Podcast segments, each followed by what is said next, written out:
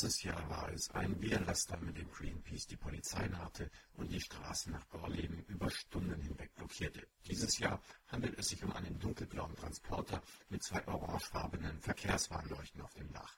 Bei der Vielzahl an unterschiedlichen Einsatzfahrzeugen war der Transporter keinem der Beamten aufgefallen und wurde anstandslos hindurchgewunken.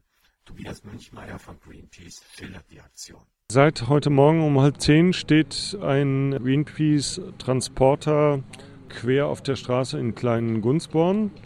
Und insofern ist im Augenblick die Hauptschlagader des Castor-Transports unterbrochen. Hier geht gar nichts durch, weil dieses äh, Fahrzeug präpariert war. Ähm, das heißt, da konnte ein bestimmtes Teil abgesenkt werden auf den Asphalt und eine ganz enge Verbindung zum Asphalt herstellen und mit zwei Aktivisten, die im Innenraum sich aufhalten.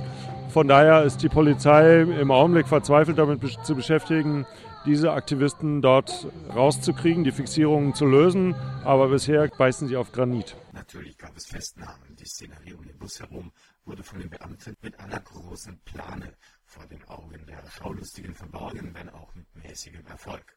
Ein Augenzeuge hatte das Geschehen vom Absperrzaun aus verfolgt. Man hat zumindest den Beifahrer aus dem Wagen getragen. Er wollte nicht freiwillig gehen, das habe ich gesehen, gleich zu Anfang. Und er stand dann, er wurde bestimmt zwei Stunden lang an der Straße äh, festgehalten, zusammen mit dem Fahrer und noch andere, einer anderen Unterstützerin.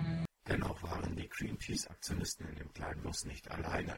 Pastorin Nadja hatte als Seelsorgerin Zugang erhalten zu den beiden eingeklemmten Aktivisten. Also die scheinen irgendwie recht gelassen zu sein. Es sind bestimmt auch sehr erfahrene Leute irgendwie und die sind gut betreut. Insofern ähm, geht es denen, glaube ich, den Umständen entsprechend gut. Wir haben auch mit denen in Gewahrsam genommenen gesprochen. Die sind auch in guten Händen von Seiten der Anwaltschaft und so. Also ich glaube, da müssen wir uns nicht so riesen Sorgen machen. Ja. Das Fahrzeug von den Beamten mit einem Kfz aus den eigenen Reihen verwechselt wird, kommt offenbar häufiger vor. Dies weiß zumindest Mirko, der mit Mietwagen und Soundsystem die Menschen im Wendland mit Musik bespaßt und motiviert hatte. Ja, wir haben Europcar-Mietwagen, ne?